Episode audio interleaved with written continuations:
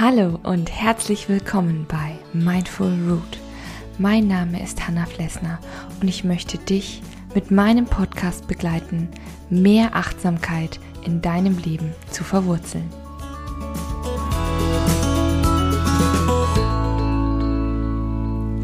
Hallo und herzlich willkommen bei einer neuen Folge Mindful Root. Ich freue mich, dass du da bist. Heute soll es ja ums Aufschieben gehen, um Prokrastination, aber auch um die Ängste, die damit verbunden sind und warum uns ja Prokrastination auch oft nicht gut tut. Also Prokrastination bedeutet ja sozusagen Dinge aufzuschieben. Das kennst du bestimmt auch, wenn man eine unangenehme Aufgabe vor sich hat oder vielleicht auch einfach eine sehr, sehr große Aufgabe. Und irgendwie fängt man einfach nicht an und findet tausend Dinge, die wichtiger, interessanter sind und die man sofort erledigen kann. Aber diese eine große Aufgabe bleibt einfach liegen. Und das kann unter anderem viele unangenehme Folgen mit sich bringen. Zum Beispiel, dass du dich unbewusst stresst unter Druck gesetzt fühlst, dass es an dir zehrt, in dir arbeitet, dass du vielleicht ein schlechtes Gewissen bekommst oder dass natürlich diese Aufgabe irgendwann erledigt werden muss. Und wenn du das nicht tust, hat es vielleicht Konsequenzen für dich. Und davor hast du natürlich auch wieder Angst. Ich möchte dich in dieser Folge davon überzeugen, dass es eindeutig ganz verschiedene Tipps gibt, die dir dabei helfen können, wie du aus dieser Prokrastinationsfalle rauskommst, dass es aber auch ganz normal ist, mal Dinge vor sich herzuschieben. Und das kann alles Mögliche sein, ob das jetzt ein Hausputz ist, das Lernen für eine Prüfung oder sogar eine Party, wo du nervös bist oder sowas. Das spielt gar keine Rolle. Wenn es für dich wichtig ist, dann solltest du es auf jeden Fall angehen. Und dann, bevor ich dir die neueste Geschichte dazu vorlese und dir natürlich ein paar Tipps gebe, hätte ich da noch ein Anliegen in eigener Sache. Wenn du mich unterstützen möchtest, damit ich weiterhin achtsame Inhalte für dich machen kann, dann würde ich dich bitten, mal auf Steady vorbeizuschauen und mich dort zu unterstützen. Wie das geht, erfährst du auf Steady unter Mindful Root. Dort ist eben mein Podcast und mein Blog. Und es wäre wunderbar, wenn du mir hilfst, weiterhin achtsam durchs Leben zu gehen und dich dabei zu unterstützen. Aber nun geht's weiter mit der Geschichte. Die Haferflocke. Die Sonne schien und es ließ sich keine einzige Wolke am Himmel blicken. Hier und da scharte und pickte ein Vogel in der Erde, und einige Schmetterlinge und Bienen waren ebenfalls geschäftig unterwegs. Es war Sonntagvormittag und Tina schaute aus dem Fenster. Sie blickte auf ihren Garten beziehungsweise auf das irgendwas da draußen. Der Anblick schmerzte so sehr, dass sie sich die Schläfen dabei massieren musste. Überall dichte Büsche, alte kaputte Gartenmöbel und weit und breit keine einzige Fläche zum Bepflanzen. Verwahrlost, traurig, durcheinander. Das war es, was Tina sah, wenn sie aus dem Fenster schaute. Die meiste Zeit versuchte sie den Anblick einfach zu ignorieren, und das gelang ihr im Alltag auch relativ gut. Wenn sie abends von der Arbeit nach Hause kam, machte sie schnell die Vorhänge zu und dachte nicht weiter an das Unkrautchaos und die trostlosen Gartenmöbel. Ihre Freundin Kathi hatte Tina neulich bei einer Tasse Kaffee gefragt, warum sie der Garten so belasten würde. Dann hast du halt einen ungepflegten Garten. Das haben andere Leute auch. hatte sie gesagt und dabei noch einen Schokokeks vom Teller geangelt. Eigentlich hatte Kathi ja recht. So ein Garten war ja kein echtes Problem. Aber für Tina eben doch. Sie hatte die Wohnung mit Garten in der Herbststraße zusammen mit Clemens gefunden. Schon lange hatten sie den Traum von einem eigenen Garten geträumt. Mehr noch, sie hatten sich dort eine eigene kleine Familie vorgestellt. Als sie eingezogen waren, war der Garten zwar auch nicht gerade ein Highlight gewesen, aber Clemens hatte sie angelächelt und gesagt, dass es ein Abenteuer werden würde. Ich kann unsere Hängematte schon sehen, lachte er damals.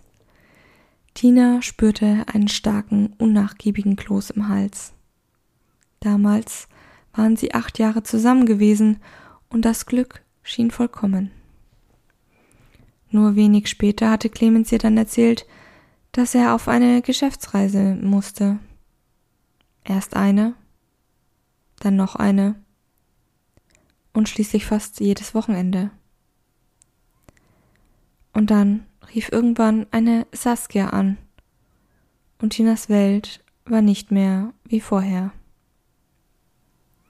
Zurück blieben die Wohnung und der Garten mit den versunkenen Träumen. Nach vielen verweinten Wochenenden, Kirschkuchen mit Sahne und Berge von Taschentüchern rappelte sich Tina wieder auf. Ihre Schwester kam sie oft besuchen, sie wurde befördert und das Leben schien einfach weiterzumachen. Doch innerlich ging es Tina nach wie vor schlecht. Ihr Urvertrauen in die Geborgenheit der langjährigen Beziehung war missbraucht worden. Doch das Leben geht weiter, die Zeit bleibt nicht stehen, bis man sich erholt hat. Und so wucherte der Garten zu und das Holz verfaulte. Tina fand keine Kraft und verschob die Gartenarbeit Woche für Woche, Monat um Monat und schließlich Jahr für Jahr. Doch wenn sie ehrlich zu sich war, wusste sie, dass sie dieses Verschieben enorme Kraft kostete. Jeden Tag erinnerte sie der Garten an all ihre Pläne mit Clemens. Eine kleine Schaukel für das Kind und daneben ein Vogelhaus. Vielleicht noch eine Sauna für zwei? Tina wollte keine Träume mehr, denn daraus resultierten Albträume. Vermutlich würde sie früher oder später einfach ausziehen. Es klingelte an der Tür und die Denkblase zerplatzte. Tina öffnete sie und ihre Schwester stand im kurzen Hosen und einer Schüssel auf der Treppe und lächelte sie an. Hey du, Darf ich kurz reinkommen? Ich habe da was für dich, sagte sie und quetschte sich dabei an ihr vorbei in die Wohnung. Was ist in der Schüssel? wollte Tina wissen und folgte ihrer Schwester in die Küche. Das riecht lecker nach Zimt. In der Tat schien sich der Geruch wie ein Gerücht überall in Windeseile zu verbreiten. Oh, das hier? fragte Lea und stellte die Schüssel hin, so dass Tina den Inhalt erkennen konnte frisch gemachtes, cremiges Apfel-Zimt-Porridge. Oh, wie lecker! Vielen Dank! rief Tina und wollte gleich mal probieren. Doch Lea legte schützend eine Hand um die Schüssel. Nein, das ist für mich. Du bekommst das hier, sagte sie und gab ihr eine einzelne Haferflocke in die Hand. Sie hatte also den Verstand verloren. Na schön. Was? Brachte Tina nur heraus und starrte auf die Haferflocke in ihre Hand, die unbeirrt zurückstarrte. Tina. Eine einzelne Haferflocke wirkt unbedeutend, aber viele Haferflocken sind fantastisch, meinte Lea und zeigte auf die Schüssel mit Porridge. Das gilt auch für Spatenstiche, lächelte sie und sah Tina dabei fest in die tiefgrünen Augen. Du musst dir kein Porridge machen lassen. Von niemanden. Mach dir selbst eines, sagte sie und nahm die Schüssel wieder in die Hand. Ich gehe jetzt mit Kai spazieren. Wir hören uns. Tina hörte, wie sich die Tür öffnete und wieder schloss. Dann schaute sie erneut auf die kleine Haferflocke. Na, wie geht's? fragte Tina die Flocke. Diese zog es vor zu schweigen. Du bist einsam, was? Ich auch. Aber so ein Porsche ist schon was Tolles. Wo habe ich denn die Gartenhandschuhe gelassen? Das war die Folge mit dem sonderbaren Titel Die Haferflocke. Ich hoffe, dir hat die Geschichte gefallen. Ich muss ganz ehrlich sagen, dass ich die Inspiration dafür in unserem eigenen Garten gefunden habe, der noch nicht wirklich existiert, aber wir fangen im Frühjahr an. Wir sind ja auch erst umgezogen. Das hat mich einfach daran erinnert, dass es ganz, ganz wichtig ist, den ersten Schritt zu machen. Und ich habe für dich, wie versprochen, ja auch noch ein paar konkrete Tipps, wie du so ein bisschen diesem Aufschieben etwas entgegensetzen kannst, wie es dir damit leichter fällt. Es sind, lass mich kurz zählen, eins, zwei, drei, vier, fünf, sechs Tipps für dich. Fangen wir also einfach mal an. Und genau das ist es. Einfach anfangen. Das ist oft leichter gesagt als getan, aber nimm dir doch fünf bis zehn Minuten erstmal vor, mit der Aufgabe anzufangen. Beispielsweise, wenn du irgendwas eben putzen musst, dann denk nicht daran, dass du die ganze Wohnung oder das ganze Haus putzen musst. Fang doch mal mit einem Raum an und stell dir den Wecker. Als Starthilfe, so für zehn Minuten. Und wenn der Wecker klingelt, kannst du entweder aufhören für heute und morgen mit neun, zehn Minuten starten oder du machst dann einfach weiter. Denn oft ist es für unser Gehirn einfach nur wichtig, mal zu beginnen. Wenn du dann in der Aufgabe drin bist, ist es nur noch halb so schlimm. Das Schlimmste sind nämlich eigentlich die Gedanken davor. Dann sind wir bei Tipp Nummer zwei. Zerlege die Aufgabe. Ist es eine besonders große Aufgabe, die dir allein deshalb schon Angst macht, zerlege die Aufgabe in mehrere kleine Teile, die auch zu bewältigen sind. Denn was oft ein Grund ist für das Aufschieben, sind keine schnellen Erfolge. Dann machst du lieber etwas, wobei du sofort einen Erfolg bekommst. Wenn du zum Beispiel ein Brot bäckst, hast du sofort einen Teig und sofort ein Brot. Es geht alles relativ schnell. Aber es gibt Aufgaben, dafür brauchst du vielleicht eine Woche oder einen Monat oder länger. Und da ist es wichtig für dich auch schon bei solchen großen Aufgaben in kleinen Schritten Erfolgserlebnisse zu spüren und zu merken. Einfach zu sehen, hey, da kommt was voran. Dann wirkt diese Aufgabe auch gar nicht mehr so beängstigend. Das ist einfach ein super Tipp. Dann Tipp Nummer drei, aufschreiben. Was bedeutet das genau? Schreib dir wirklich auf, was du wie machen willst. Mach dir einen Plan. Denn oft ist es einfach so, dass wir gar nicht wissen, wie wir an diese Aufgabe oder an das Problem herangehen sollen. Wenn wir keinen Plan zur Umsetzung haben, dann ist es für uns immer so etwas, ja, waberndes im Nebel, etwas diffuses, wo wir nicht so richtig rankommen. Haben wir aber einen Plan, dann haben wir eine Richtung und können Schritt für Schritt vorgehen und das bringt Sicherheit und hilft dir weiterzumachen. Der nächste Tipp ist, verabrede dich. Einer meiner liebsten Sprüche, zusammen ist man weniger allein. Das ist übrigens auch ein sehr, sehr toller Film, den ich nur empfehlen kann. Ähm, aber weiter zum Thema. Ähm, hol dir Hilfe. Manche Aufgaben muss man auch nicht alleine machen. Wenn du sagst, ich will nicht alleine zum Sport gehen, ich schaffe das nicht, dann frag jemanden, eine Freundin oder einen Freund, deinen Partner oder deine Partnerin, ob er oder sie mit dir mitgeht. Das macht erstens noch mehr Spaß und zweitens ja, hast du halt jemanden, der genau das Gleiche macht, der dich unterstützt, der dich mitzieht, aber das kannst du auch bei anderen Sachen machen. Wenn du Hilfe bei was brauchst, dann scheu dich nicht davor. Oft reicht ein Ratschlag oder dass jemand für eine Stunde vorbeischaut mit dir die Anfänge macht. Und dann geht's weiter und du kannst ja auch für andere Leute da sein. und das irgendwann mal zurückgeben. Der nächste Tipp, der vorletzte Tipp, genieße deine Meilensteine.